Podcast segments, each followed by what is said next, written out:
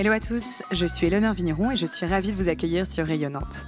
Dans ce podcast, je pars à la rencontre de personnalités inspirantes qui rythment l'actualité ou l'innovation à Nantes et dans la région. Ensemble, nous discutons de leur parcours de vie, de l'origine de leur projet et de leur vision de l'entrepreneuriat nantais.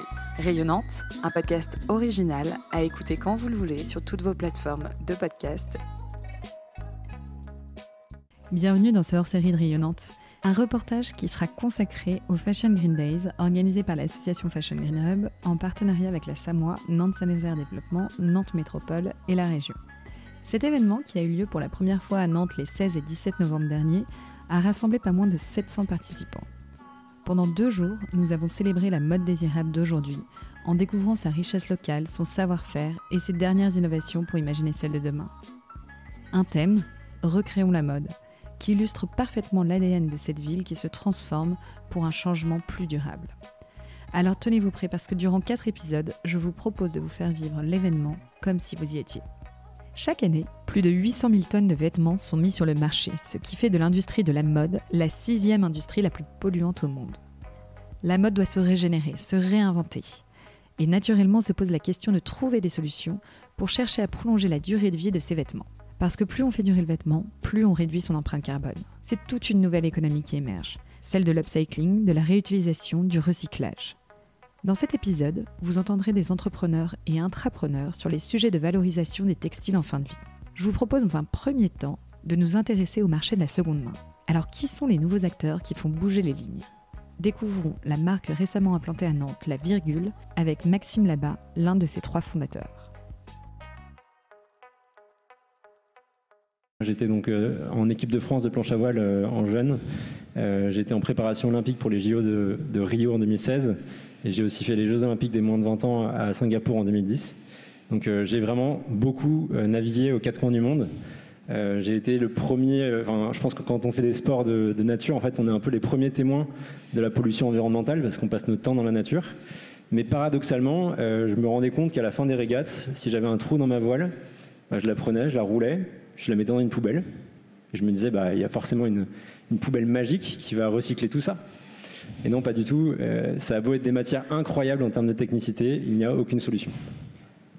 Euh, donc c'est vraiment ça le constat de base, et c'est pour ça qu'on a créé la virgule, c'est pour donner une seconde vie à toutes ces matières qui sont extrêmement techniques et qui apportent énormément de valeur dans le produit final. Si je prends euh, ce sac à dos, c'est un sac qui est fabriqué à partir de différents équipements de sport. Euh, la matière principale que vous voyez ici, c'est de la toile de Zodiac, donc les bateaux à moteur. Les bretelles, elles sont faites avec des ceintures de sécurité de voiture qu'on vient couper dans les casses directement. le système de fermeture, c'est des cordes d'escalade.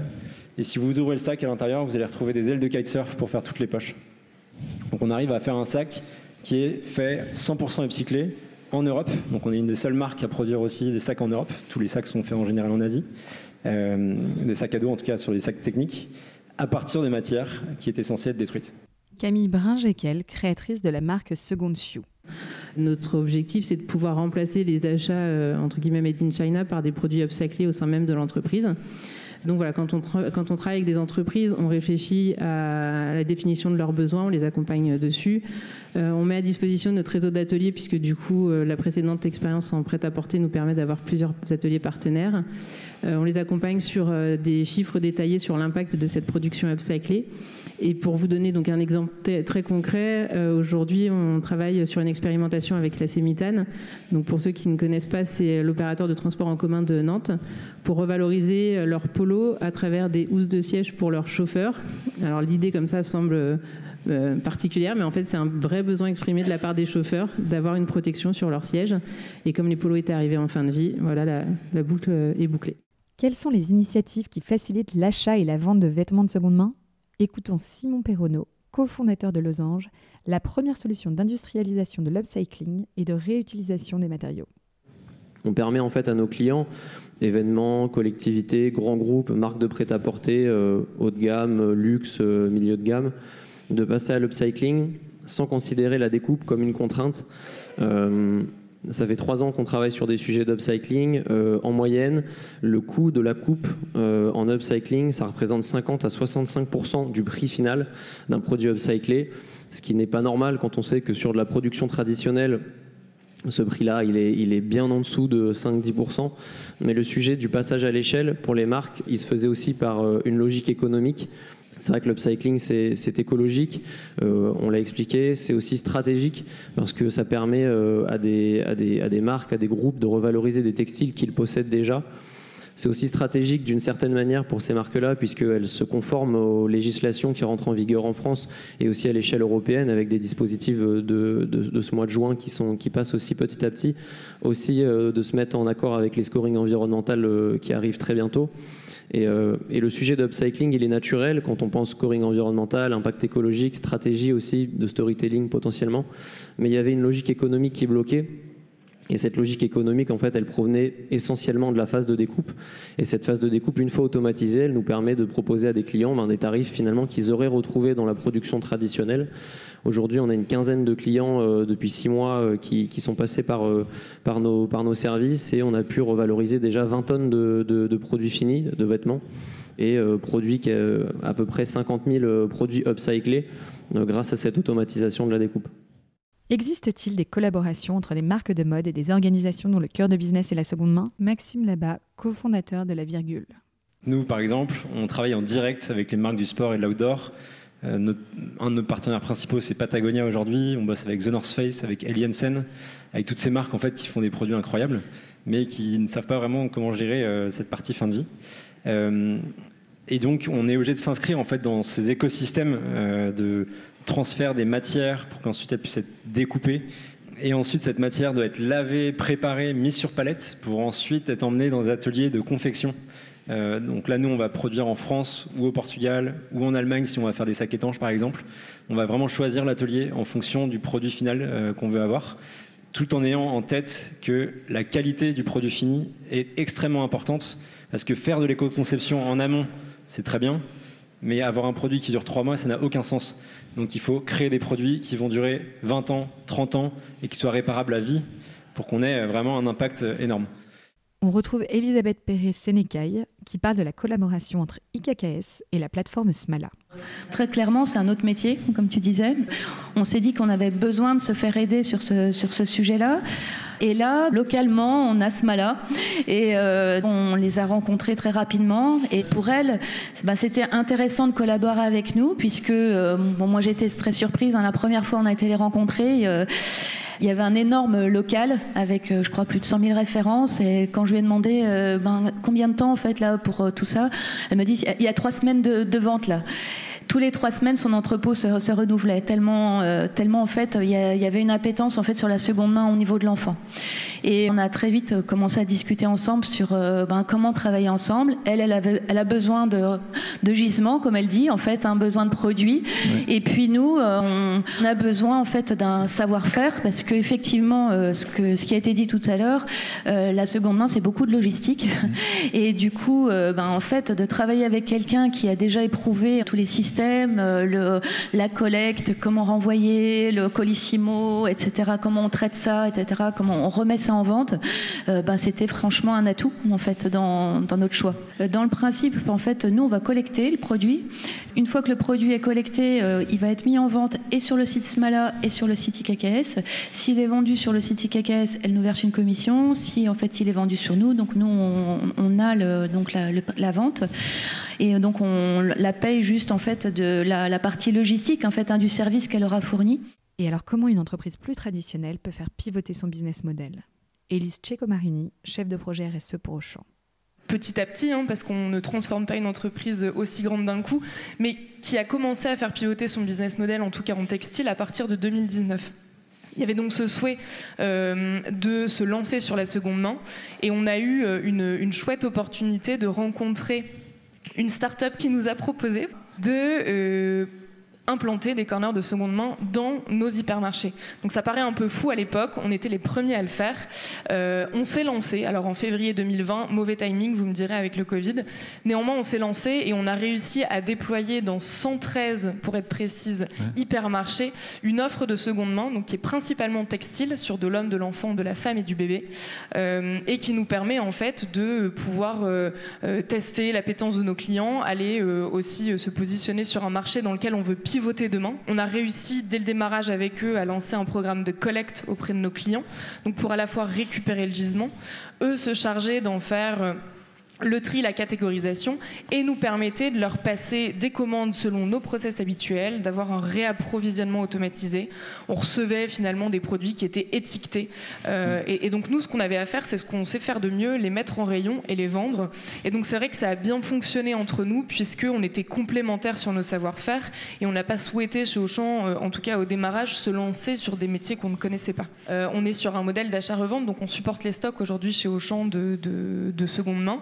Euh, on les fait livrer et transiter par euh, des plateformes logistiques finalement euh, qu'on utilise déjà pour le reste de nos produits. et donc nous, ce qu'on a souhaité faire finalement, c'était d'aller mutualiser le, les flux existants, de les massifier pour, pour gagner en, en efficience. Quels sont les principaux défis auxquels les acteurs de la mode de seconde main sont confrontés? Notre défi principal, c'est de faire des produits qui soient vraiment qualitatifs. Euh, je pense que tout passe par là. Euh, la désirabilité du produit final, elle est extrêmement importante. Donc tous les jours, on va travailler à avoir les meilleurs produits et les plus écologiques sur le marché.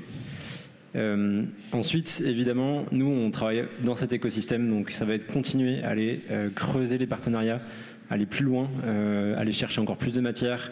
Nous, on a un, enjeu sur, euh, sur la formation, euh, au-delà du fait de, dans la formation dans les métiers de couture, c'est vrai que l'upcycling, c'est pas toujours quelque chose de naturel.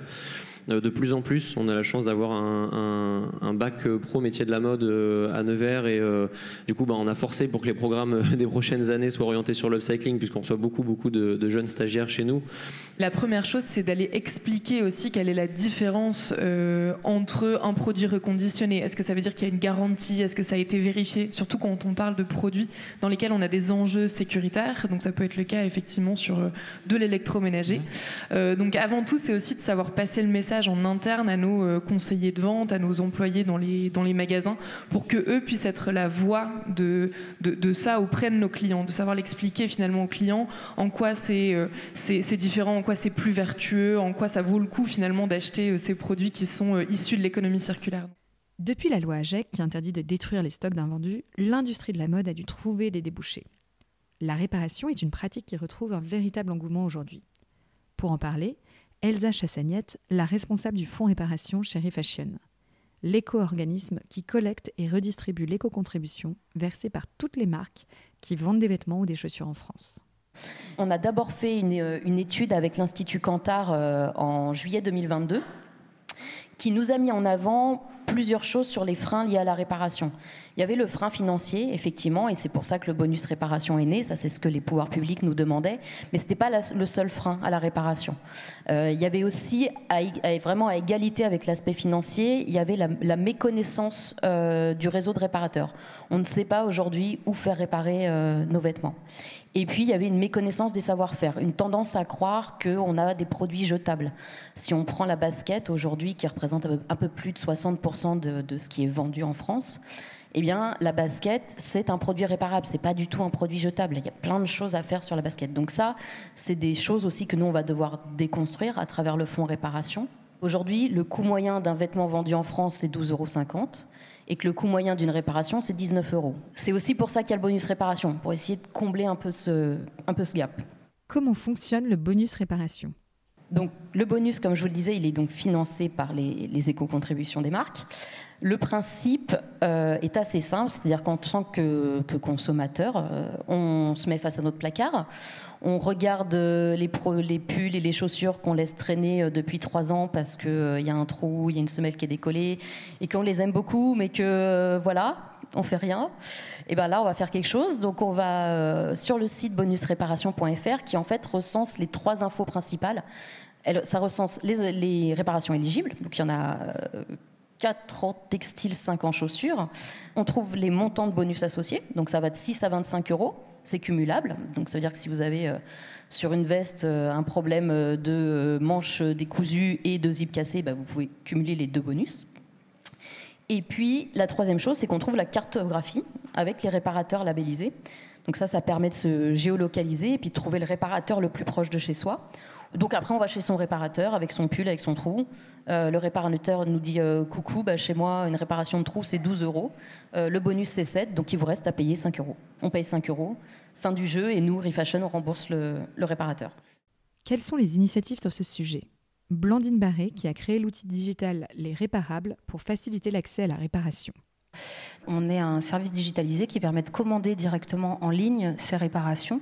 Donc le client peut euh, voir euh, le prix, est-ce que c'est faisable, et puis euh, pouvoir envoyer un colis de réparation ou déposer dans un point partenaire ou déposer dans nos ateliers directement, suivant euh, où il est situé géographiquement. Et en fait, tout ça, ça permet, euh, euh, si on n'a pas le temps, si on ne sait pas combien ça coûte, si on ne peut pas se déplacer ou autre, de tout de même pouvoir avoir ce service et effectivement de couvrir toutes les zones blanches où il n'y a pas de réparateur. Évidemment, si vous avez une, euh, une, retoucherie ou un couturier euh, de quartier euh, à côté de chez vous et que vous avez un problème, bah, il faut y aller, c'est évident. On est plus là pour couvrir tous ceux qui n'ont pas accès. Les marques et les distributeurs s'emparent du sujet avec plusieurs enjeux. Pour en parler, Camille Courmont du groupe de travail Réparons la mode. Évidemment que l'apparition du bonus réparation, ça, ça, pousse tout le monde à, adresser le sujet ou en tout cas à au moins euh, s'en informer. Euh, après, il y a quand même aussi une forte volonté euh, d'un point de vue impact et RSE. Aujourd'hui, toutes les entreprises sont, engagées dans l'allongement de la durée de vie des produits qu'ils peuvent, produire et mettre sur le marché. Donc effectivement, la réparation, le bonus réparation fait partie des leviers sur lesquels ils peuvent agir pour, pour répondre à ça. Donc finalement, le, il y a beaucoup de bon sens euh, derrière, euh, derrière ce sujet euh, pour, pour les uns et les autres. Le modèle économique de la réparation, on propose un service de réparation qui soit en interne, qui soit en externe, qui soit avec une plateforme de, mise en, relation. Ça peut être aussi de plutôt partir sur l'autoréparation, comment on accompagne nos consommateurs, nos clients vers la réparation eux-mêmes avec des ateliers de do-it-yourself, avec des vidéos, avec du contenu, des tutos de la mercerie aussi, euh, vendre euh, des petits kits pour aider eux-mêmes à réparer. Donc il y a vraiment, en tout cas, c'est les deux grosses façons qu'on a identifiées de, euh, d'avancer sur le sujet. Elsa Chassagnette pour Refashion. Donc aujourd'hui, il y a des marques, elles ne font pas partie de ton groupe, mais il y, a, des gens comme Veja, par exemple, qui se posent la question de comment on massifie, comment on centralise un atelier avec plusieurs marques pour bah, tout simplement pouvoir faire être rentable sur ces services-là. Blandine Barré, les réparables. Et puis donc pour les marques, on est euh, une solution, euh, leur SAV en fait euh, externalisée de réparation. Donc autour de ça, il y, a, plusieurs euh, solutions possibles, plusieurs offres possibles. Avec certaines, on va euh, tout simplement être leur atelier externalisé. Donc euh, la marque va gérer le service client, le fait de rassembler les produits et de nous les envoyer. Auquel cas, on peut travailler en marque blanche ou de manière visible en collab s'il souhaite être adossé au réparable. on peut aussi plugger notre solution qui permet, enfin qu'on peut mettre sur le site de la marque pour que leurs clients puissent euh, commander directement la réparation et ensuite que ce soit euh, envoyé vers nos ateliers. Euh, on fait également des événements autour de la réparation pour pouvoir sensibiliser et puis, on va dire, apporter de la pédagogie autour de, autour de la réparation directement au sein des points de vente. Donc c'est ça qui est intéressant, c'est que leur leur métier change euh, à eux aussi. En fait, ils ne sont plus que metteurs sur le marché ou plus que distributeurs. Ils apportent désormais euh, le, service qui va avec euh, le produit. Reste un sujet essentiel, une question, la logistique. Camille Courmont. C'est un vrai sujet parce que c'est d'un point de vue rentabilité, évidemment. Il y, a, quand même toute cette notion de prise en charge, de transport, de, alors, soit ça s'imbrique dans une reverse logistique, euh, c'est-à-dire que euh, l'entreprise va s'appuyer sur ses propres flux logistiques et va être capable de, entre guillemets, de les optimiser pour faire remonter la réparation euh, ou ce genre de choses. Soit elle va s'appuyer sur sur des partenaires ou sur des, prestataires, mais effectivement, c'est toute cette somme de coûts qui va définir si oui ou non le modèle est rentable pour le service est rentable pour l'entreprise. Donc, il y a à la fois ce sujet de il faut euh, proposer aux clients d'une façon ou d'une autre de la réparation. Ça fait partie, euh, en tout cas, de la vision de, bon nombre d'entreprises, mais aussi comment et à quel prix, euh, parce que là, toutes s'entendent, en tout cas dans le groupe de travail, pour dire oui, on va adresser le sujet de la réparation, oui, on ne veut pas forcément tirer de bénéfices dessus, mais par contre, ça doit être une opération au moins à zéro. Mais ce qui est intéressant pour les marques, c'est de calculer quels sont les qu'est-ce que la réparation permet d'éviter en termes de coûts autres, à savoir euh, donc les retours clients, euh, bah, la, satisfaction, l'engagement client. Et en fait, tous ces coûts-là euh, peuvent aussi s'annuler ou en tout cas se, compléter. J'espère que ce troisième épisode exceptionnel au cœur des Fashion Green Days vous a plu. Si vous l'avez aimé, vous pouvez le partager autour de vous et nous le dire en nous laissant un commentaire ou une note sur Apple Podcast et Spotify. Pour la suite, je vous donne rendez-vous dans quelques jours pour le dernier épisode sur la mode de demain.